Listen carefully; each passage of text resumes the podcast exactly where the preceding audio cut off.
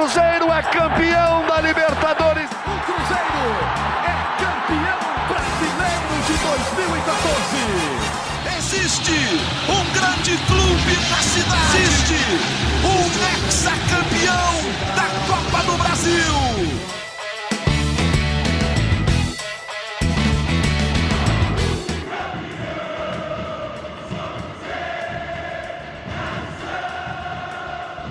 Muito bom dia, muito boa tarde, muito boa noite. Está começando mais uma edição do GE Cruzeiro. Vamos falar da Raposa, que está no Campeonato Mineiro, mas pensando na Série A do Campeonato Brasileiro, Copa do Brasil também nessa temporada. Eu sou Rogério Correia, estou apresentando o podcast e a gente está hoje com o Henrique Fernandes, comentarista, o Jaime Júnior, narrador, o Gabriel Duarte, do GE.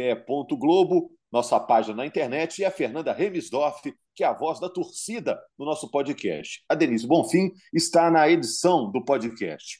Cruzeiro perdeu para o Pouso Alegre por 1 a 0. Você, torcedor cruzeirense, já está sabendo, né? Teve protesto de parte da torcida do Cruzeiro no Estádio Independência. Eu queria saber de vocês, a turma que está hoje debatendo aqui no podcast, você que está em casa também ouvindo. O Pesolano inventou, na hora de fazer a escalação do Cruzeiro para o jogo contra o Pouso Alegre, como explicar, gente, esse início ruim, esquisito do Cruzeiro na temporada de 2023. O Cruzeiro tem condições de reagir nessa temporada com esse mesmo elenco.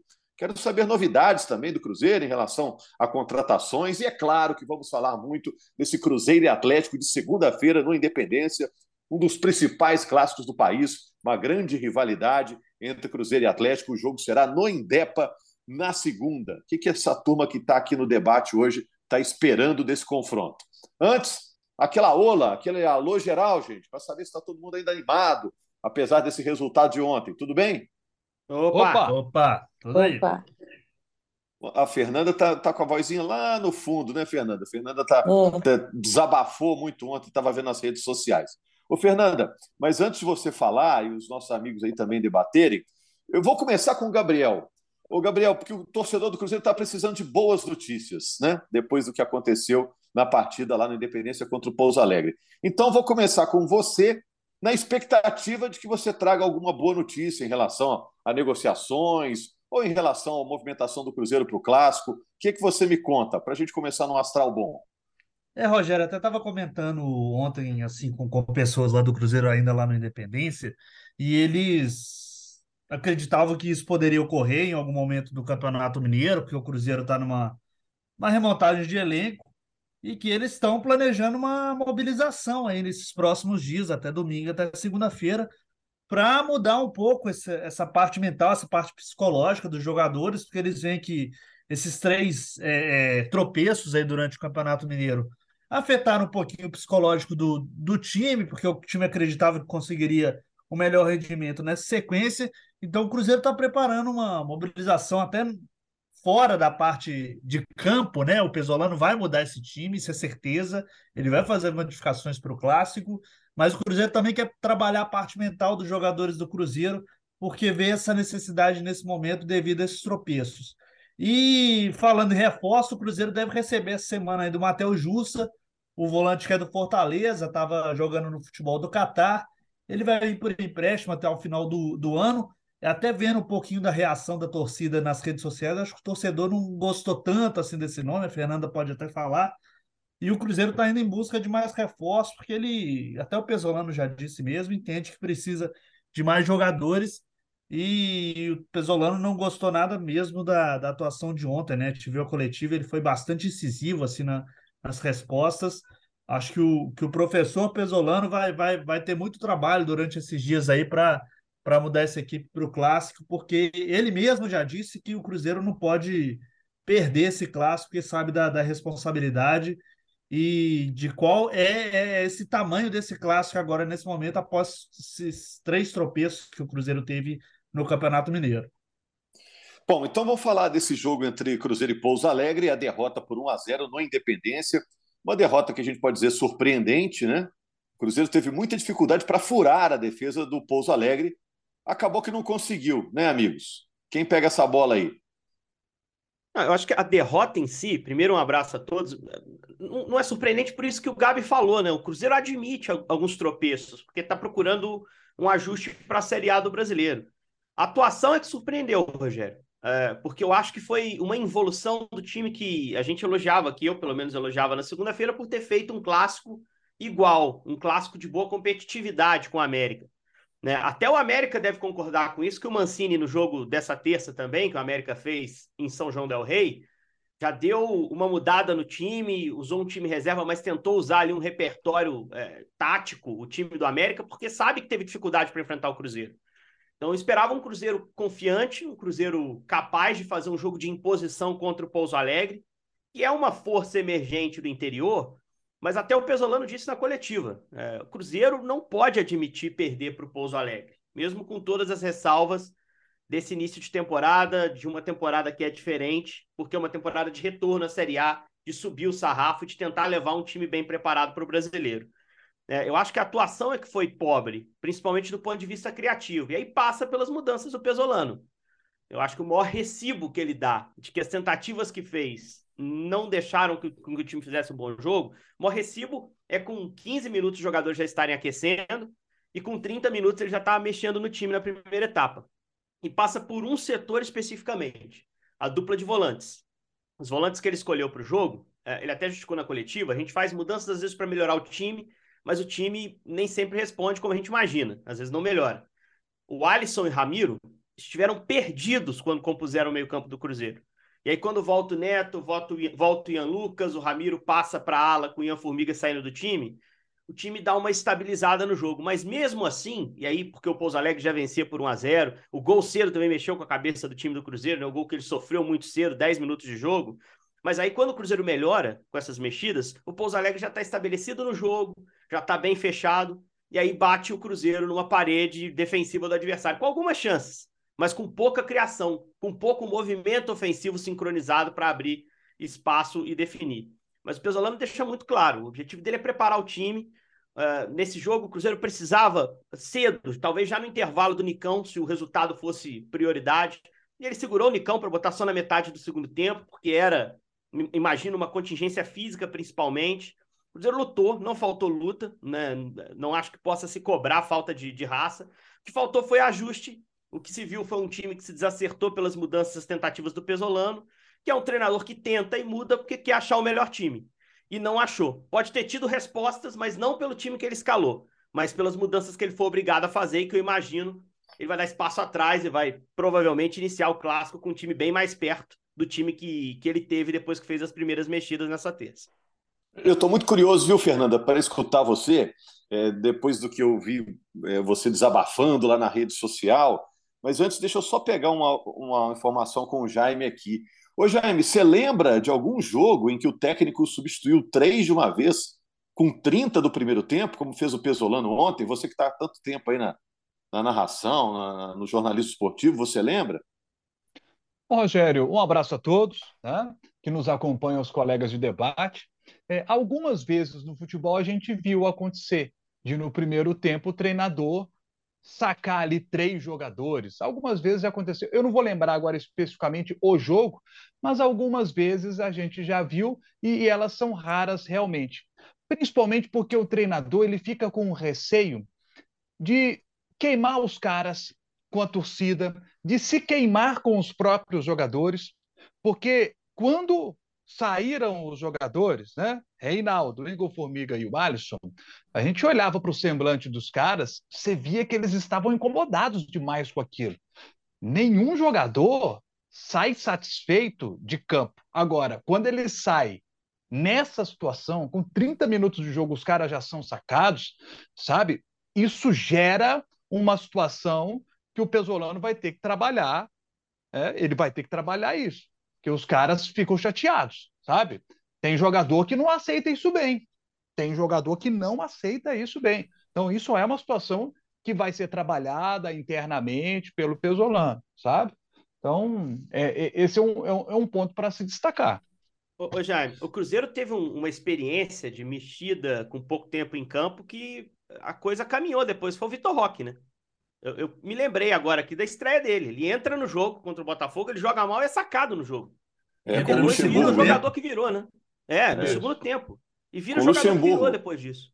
Ele jogou 15 minutos, foi sacado É, e no, eu no acho que próprio acontece. E jogo. um destaque da, da coletiva, Henrique, até falando sobre isso, que o Pesolano elogiou muito o Alisson, por o exemplo. Alisson, né? É, E ele, falou que a mexida chamou ele de, de um, né, de um monstro, assim, de- é, É. fisicamente. Na né? bestia, na É uma, bestia. Uma uma bestia. bestia física, é. É, mas falou que ele ainda precisa melhorar muito taticamente. Não, e outra Agora, coisa, deixa- quanto mais Ah. tempo os jogadores ficassem em campo, Rogério, mais eles iam se queimar, né? Porque os caras estavam mal no jogo, né? Você vai esperar o Reinaldo cometer um erro grave na defesa, tomar um segundo gol, para aí sim é, a torcida execrá-lo ainda mais. Você vai a torcida já estava Igor- ensaiando vaias quando ele tocava É, você vai bola. esperar o Igor Formiga errar um, dois cruzamentos a mais? Você vai esperar o Alisson é, ser envolvido no, no- no contra-ataque do adversário, sofrendo na mão do Ingro, lá o centroavante do Pouso Alegre? Então, se o jogador quiser interpretar isso como um ataque ao trabalho dele, é, eu acho que ele vai para um caminho muito errado, principalmente no início de temporada. Eu acho que é uma decisão que cabe ao treinador e isso é natural. Se ele quiser interpretar como uma forma de proteção, numa noite em que ele estava mal jogando e que, evidentemente, a torcida estava refletindo isso, porque o torcedor não tem sangue de barata e ele vai ao estádio, paga o ingresso para ver o time performar bem. é, o jogador acho que vai para um caminho muito mais interessante, fazer autocrítica. Eu não estava bem e eu vou ter uma nova chance daqui a pouco. Né? Eu acho que o Pesolano É, e na- já começou a trabalhar isso com os elogios que o Gabriel citou na coletiva. Né? Já começou a elogiar o Alisson e vai fazer a mesma coisa internamente também. É, na verdade, com esse futebol agora com cinco alterações, isso vai se tornar um pouco mais frequente, né? Tá ruim? Por que, que vai esperar pensado, o final, claro. né? Claro. Agora, Ah, Agora, só um detalhe: uma Ah. coisa é tirar o Vitor Roque, um menino novo da base, outra coisa já é tirar o Reinaldo, um cara que já é mais experiente, tem 26 anos, sabe? Tem essas diferenças. E você nunca sabe como o cara vai reagir quando ele é sacado, nessa situação, sabe? Quando é um, ainda- e aí quando são três, né? Você nunca sabe como esses caras vão reagir. Então, é, eu acredito que o Pesolano, né? Até na coletiva ele já elogia o Alisson. Eu acho que ele tem Rogério falou capacidade uma para parada gerir que é bem fato. essa situação. Né? Ontem, E os caras têm que transmissão- saber gerir. Né?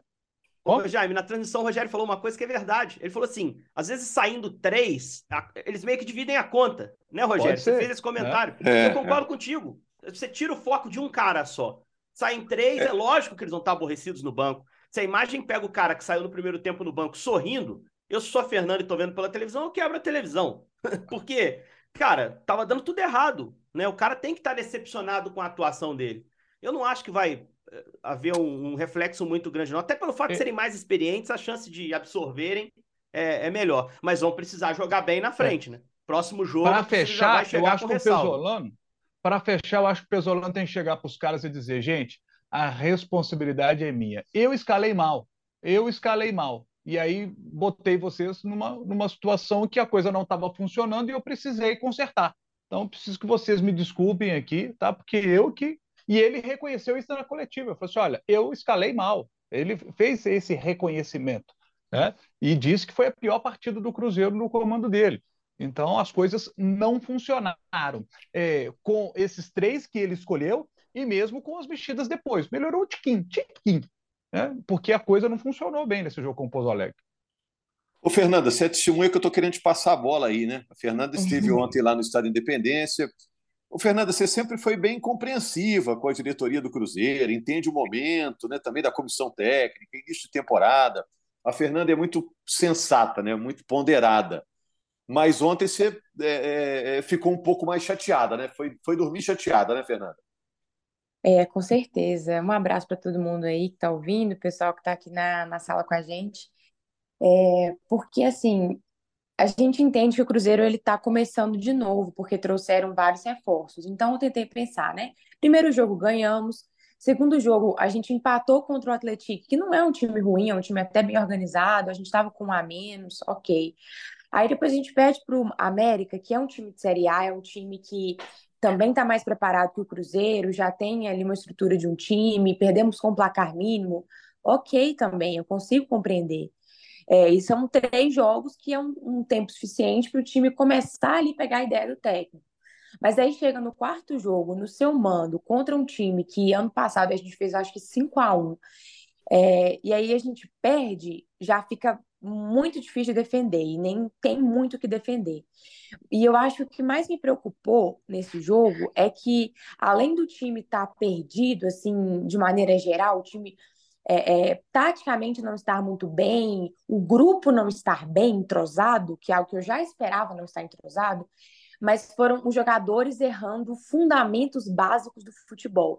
Erra um domínio, erra um passe, é, erra um cruzamento, umas coisas muito idiotas, assim, de tempo, tempo da bola. A, o jogador faz o passe, o cara não está pronto para receber e dá um vazio. Exato. Ô, Fernanda, aí... mas também como, como entrosa-se cada jogo é um time, né? A gente sempre é surpreendido com a escalação do Cruzeiro, todo jogo é uhum. é assim, né? É. É, assim, o, o pessoal realmente está mudando muito. Eu acho que ele está tentando encontrar algumas peças, porque é, a gente já chegou à conclusão que o time do Cruzeiro não está pronto, o elenco não está pronto para esse ano, a gente precisa trazer algumas peças. É, por exemplo, na zaga, né? Ele está improvisando S gasolina, que para mim não está funcionando. E aí eu fico pensando, gente, a gente tem o Neres, que é um zagueiro também que joga pelo lado direito. Para ele, até agora, em quatro jogos, não ter colocado o Neres é porque ele deve ser horrível, porque não tem explicação esse tanto de improvisação que ele está fazendo. E aí já preocupa também, né? Um cara que não está sendo usado. Então é porque já dispensaram ele sem nem colocar para jogar. É, então a gente vê, eu tenho essa preocupação em relação ao elenco, porque o Pessolano também não vai fazer uma mágica, mas ao mesmo tempo ele está é, mudando muitas coisas que talvez eu não mudaria. Então, de fato, ele tem responsabilidade na derrota. É, por, por alguma pela escalação, talvez algumas mudanças que ele fez também, não sei se eu mesmo teria feito, algum jogador já teria tirado. É, mas também a diretoria tem culpa pela, pela questão do elenco e os próprios jogadores em si, como eu falei, tem coisa ali que não tem como culpar o pessoal, um, uns domínios de, de, de, de bola. É, quando chega ali na hora da finalização, o Wesley tá, infelizmente, me irritando nesse quesito, que ele não finaliza no gol, ele finaliza para fora, sendo que ele é um atacante. O mínimo que ele tem que fazer é finalizar no gol, e aí se o goleiro pegar, beleza, né?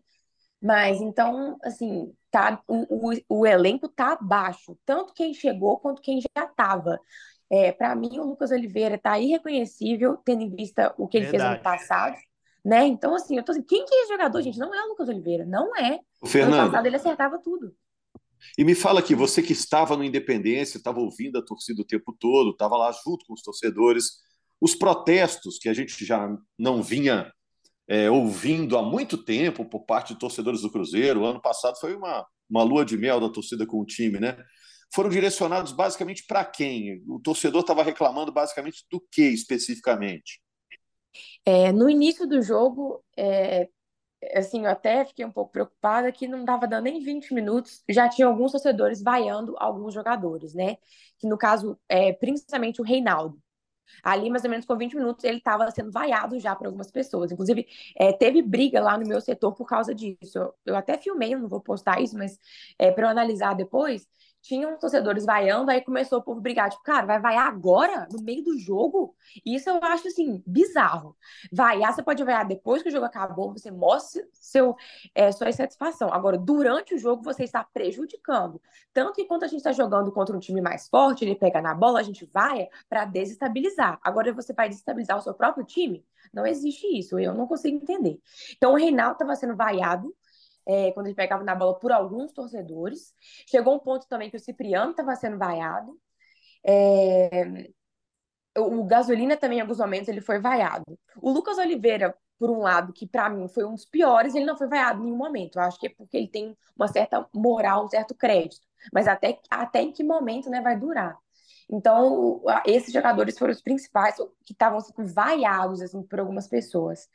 É, mas aí a insatisfação depois foi geral, né? Quando acabou o jogo, teve vaias para todo mundo, porque estava todo mundo muito perdido. Assim, eu, se eu pudesse fazer destaque positivo, eu faria destaque para o Ian Lucas, que para mim entrou muito bem, foi muito bem em todas as bolas que ele tentou.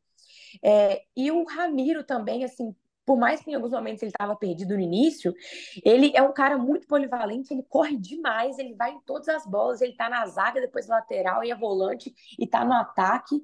Então, assim, eles são jogadores que eu acho que, assim, estão no caminho certo, ao contrário da maioria. Só sobre o ponto fica, que vocês levantaram, fica que, claro que é o capital que o Pesolano tem para gastar, né? Também, né, Henrique? Ele fez aquelas três alterações, a torcida imediatamente gritou é. o nome dele a plenos Isso. pulmões, assim, dando apoio, tipo, Pesolano, faz o que você quiser que a gente vai apoiar, né? Não, e ele também, ele representou, de certa forma, nessas mexidas, o que vinha da arquibancada, né? Se a Fernandinha tá relatando que já tinha vai ali, ele sentiu o jogo e falou: olha, vou tentar sacudir de alguma forma esse time aqui. Era o que o torcedor esperava, né? Uma mudança brusca ali do, do Cruzeiro que fosse de peças. O Pesolano fez o que estava ao alcance dele. Teve coragem para isso, mas também porque joga sem tanta pressão. Até o próprio Ronaldo disse que o resultado não é o mais importante, mas ele naturalmente quer vencer porque o resultado ele muitas vezes respalda o trabalho que está sendo feito em campo, né? Não me incomoda a rotação que o Pesolano impõe, assim. Vocês até levantaram uma questão que é pertinente. Como é que você vai entrosar um time se você roda bastante? No ano passado, ele rodava bastante também. Ele não repetiu a escalação nos primeiros jogos do ano. Ele mudava, inclusive, sistema. Ele entrou para o jogo contra o América com três zagueiros, foi a primeira vez que ele usou. É... E aí o jogo foi atrapalhado por uma expulsão do Wagner. Enfim, ele ia mudando o time também, de acordo com o adversário. A diferença é que as mudanças melhoravam o time as mudanças davam certo em desempenho, o time conseguia os objetivos, conseguia vitórias. O problema é que agora, as mudanças que ele fez, por exemplo, essa semana, pioraram o time. Ele admitiu isso. Ele falou: tentei dar um passo que não que, o time não respondeu bem. E eu acho que tem que ter o jogo para ele observar isso mesmo, né? E eu acho que às vezes a gente procura assim, o que esse jogo mostrou que, que você possa levar para os próximos. Foi uma das últimas perguntas que o Rogério me fez na transmissão. Eu disse: acho que esse jogo mostrou muita coisa que não se deve fazer agora. Algumas mudanças em setores que me parece bem claro onde quem, quem tem que jogar. Né? Por exemplo, ah, Neto e Ian não, não tão perfeitos ali como dois volantes, mas quando foi tentado o Alisson e Ramiro, a coisa piorou. Na zaga, o Reinaldo foi tentado, mas talvez seja o momento de seguir um pouco mais com o Brock. Assim como o Bilu foi a primeira opção de ala esquerda e voltou agora o Cipriano, e talvez volte o Bilu, porque o Cipriano já não foi bem de novo, principalmente no acabamento de jogadas. Eu acho que o Cruzeiro ele tá tateando nesse sentido. Agora, pensando no clássico, um cara tem que voltar que é o Nicão. Porque o Nicão é o que para a bola, o Nicão é o cara que tem o passe, é o cara que tecnicamente, e acho que o grande problema do Cruzeiro, e a Fernanda também sentiu isso, foi técnico nesse jogo contra o Pouso Alegre, de erro técnico, de domínio, de passe, de cruzamento, de passe para a área, de finalização. O Nicão, ele é bom nisso, ele sabe fazer e é experiente. Então, se as coisas começarem a não dar certo no clássico, o Nicão é um cara que vai sentir menos do que outros jogadores. Agora entra na vaga de quem? O Wesley tá mal. O Bruno e o Gilberto acho que não merecem sair porque tá um pouco melhor. Será que sai o Wesley entre o Nicão? Será que ele vai tentar manter o Wesley, entrar com o Nicão como terminou o jogo? Um trio por trás do Gilberto? É esse tipo de coisa que ele vai tentar resolver até segunda-feira. É, com esse ambiente de pressão. E com uma pressão também por classificação no campeonato, né, Rogério? Porque além do clássico, o Cruzeiro tem uma tabela dura. Os jogos fora de casa contra Vila e Caldense e só volta para casa, para Independência, para jogar contra o Democrata de Sete Lagoas. Então a classificação também está bastante ameaçada tudo pode mudar se o resultado vier contra o Atlético, tanto quanto a classificação, quanto principalmente em relação à confiança. Depois eu queria ver com o Gabriel o que, que ele traz de novidades sobre o jogo de segunda-feira, esse Cruzeiro e Atlético. O Cruzeiro é mandante desse jogo. Ô, Jaime, agora o futebol é engraçado, né? É, o próprio Pesolano falou isso na coletiva. O clássico é também uma oportunidade, né? De repente, se consegue um grande resultado no clássico contra o Atlético, muda tudo, muda a chave, e pode ser o estopim para o time engrenar na temporada, né? Ah, com certeza.